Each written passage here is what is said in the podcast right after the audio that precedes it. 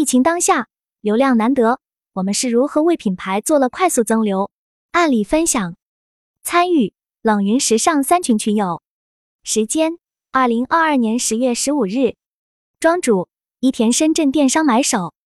参与者：白泽杭州副三群副群主，长子源深圳电商运营，Lira 上海副一群副群主。以下的冷云时尚圈讨论是就行业问题的讨论及总结。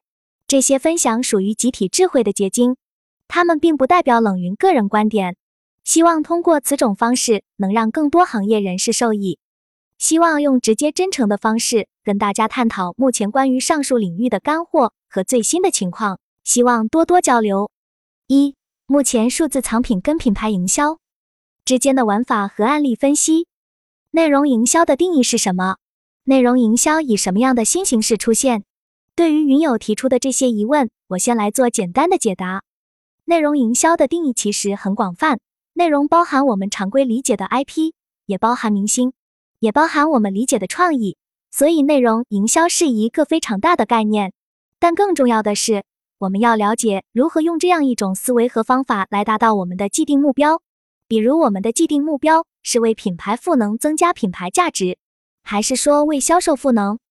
那么两者在方案制定有哪些具体的差异呢？如果更偏品牌向的话，可能要从人文方向去抽象了解一个品牌，赋予品牌格调，这个是品牌向的方案。更偏向于销售向的话，我们就需要把内容和销售方法做好匹配。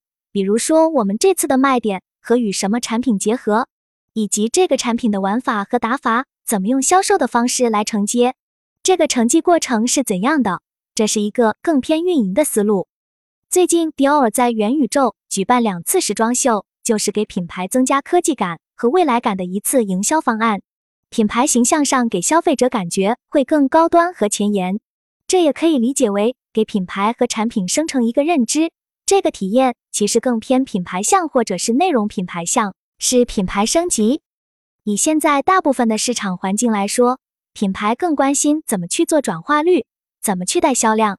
因为大市场环境不是很好，所以这两部分的需求，尤其是更偏后者的需求增长更快一些。市场环境不好，品牌方的投放预算就少了，所以也就更关心怎么带来实际转化率的问题。如果品牌会往一些新的形态去引申的概率会比较高，比如说比较热的元宇宙，或者是用一些新的营销玩法去升级。品牌方也很关心，能不能做出一些新方案，能为品牌带来高转化率的营销方式。我认为有以下共性：第一，销售上，销售的比例占到整个预算的比例是有变化的。举个例子，比如原来品牌的预算是百分之五十，销售方向的预算是百分之五十，那可能现在的市场环境下，可能品牌预算只占百分之三十，销售的预算是百分之七十。但是总池子的费用是在减少的。第二，基于我们刚刚说到的，怎么通过有限的费用去做销售的指标？目前效率比较高的是私域，因为私域不需要像淘宝或者抖音这些平台一样去交平台费。新品牌会比较关心前者，因为大家不知道这个品牌的时候，还是需要有一些品牌向的事件或者品牌营销方案，先让市场产生一定的声量。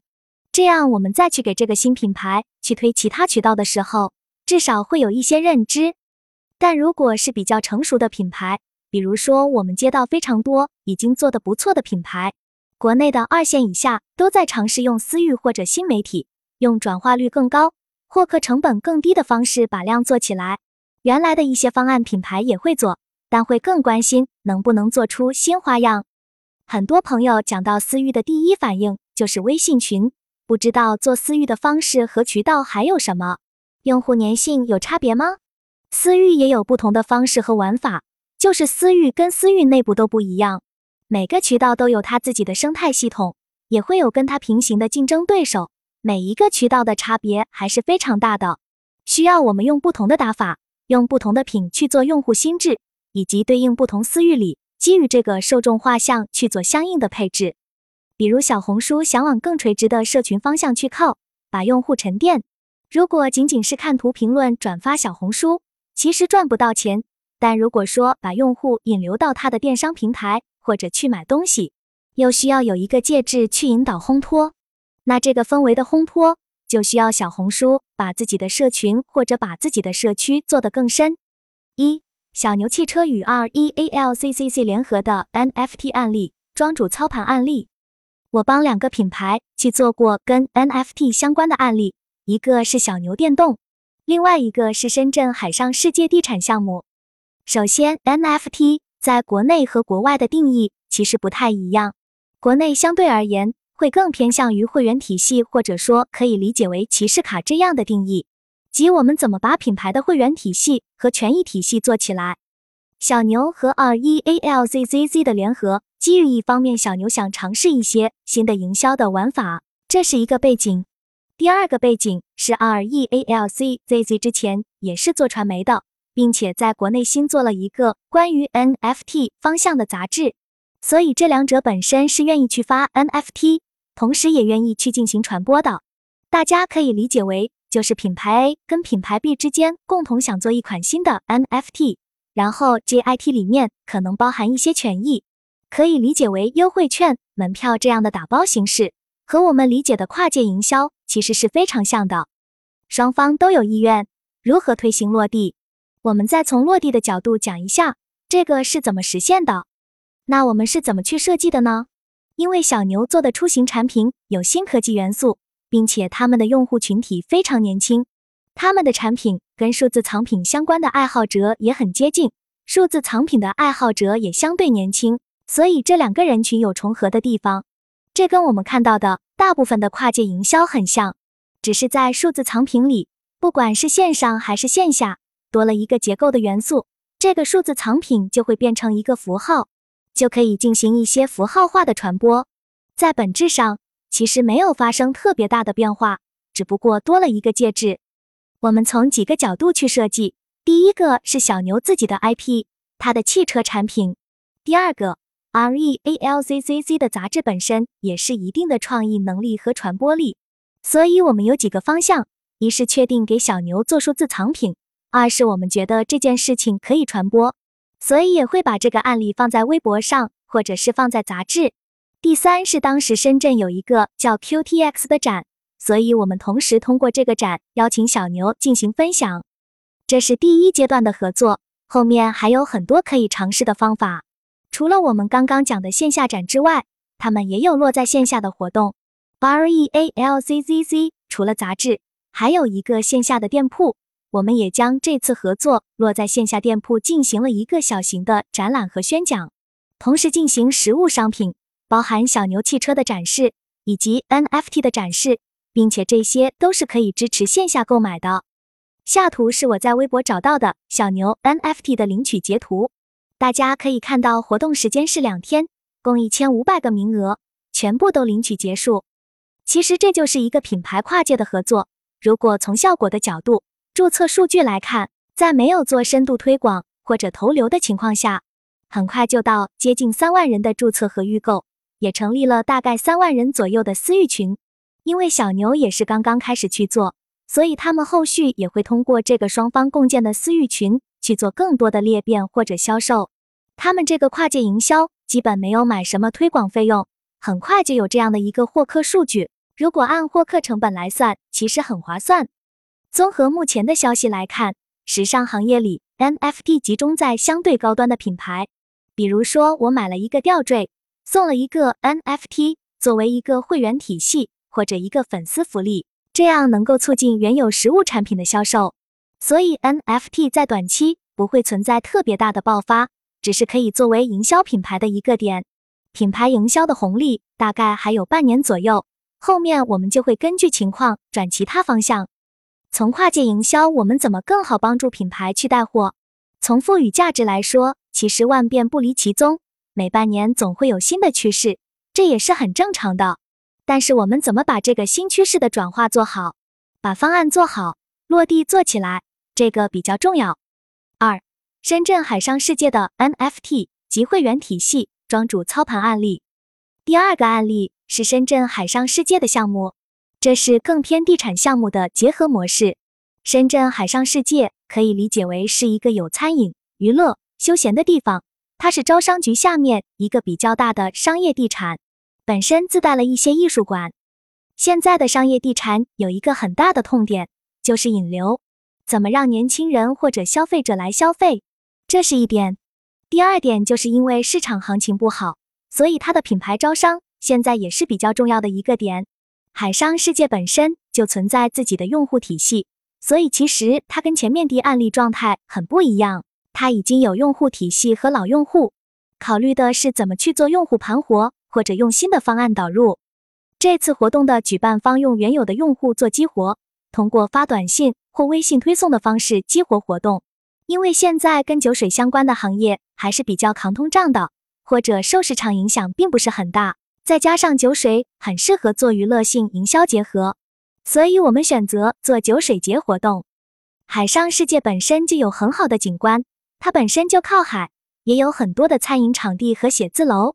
因为海上世界在蛇口，这里房价也是比较贵的，周围有很多白领人群居住，消费能力也比较高。所以我们可以选择一些中高端的啤酒品牌引入，消费者对啤酒的接受程度会更高一点。因为大多数觉得酒精度数不高，相对而言成本不会很贵。新的品牌进驻以这种托盘或者是拼盘的形式做更多的尝试。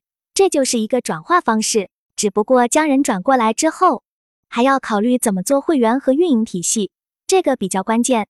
一次性的活动是非常简单的，大家可以有很多想法去做这个活动，但是怎么把它运营起来，以及运营的转化率能够高一些，考虑这些更重要。二，对于网红与品牌营销结合销售之间的因果变量和趋势分析。一，李佳琦复出及后续趋势分析。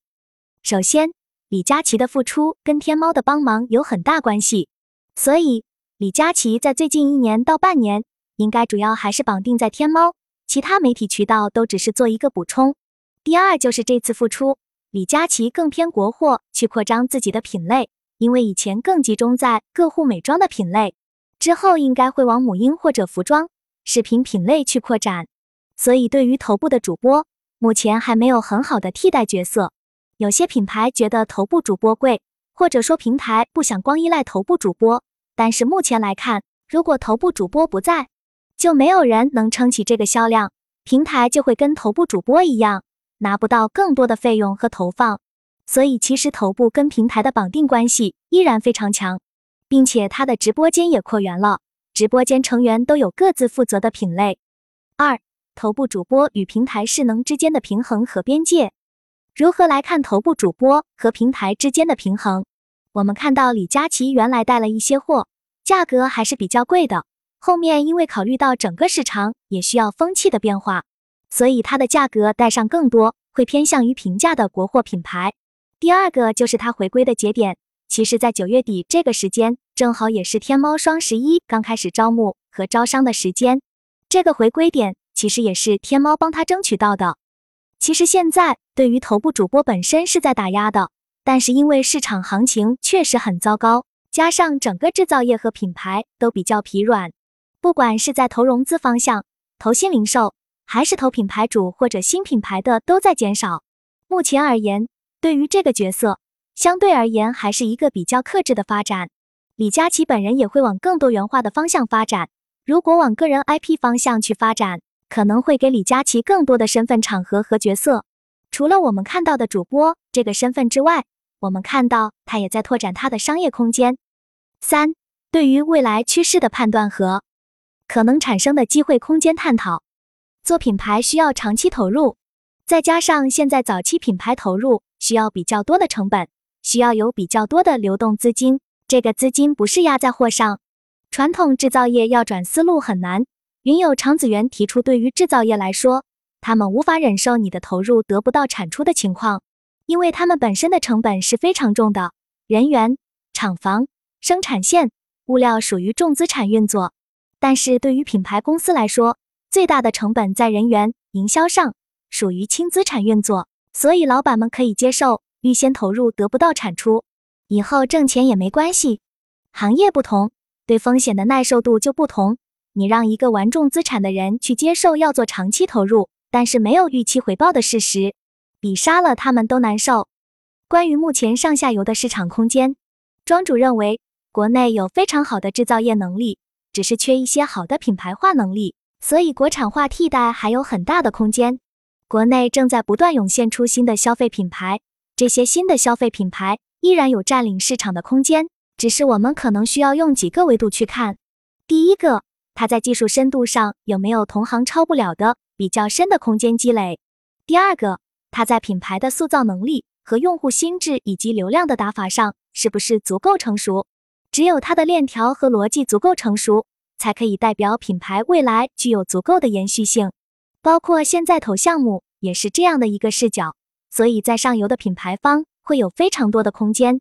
上游品牌就是做自有品牌，比如我要做一个包包，然后这个包包的品牌会不会要做一个化妆品的品牌？虽然说有些赛道已经很卷了，但并不是所有赛道都那么卷。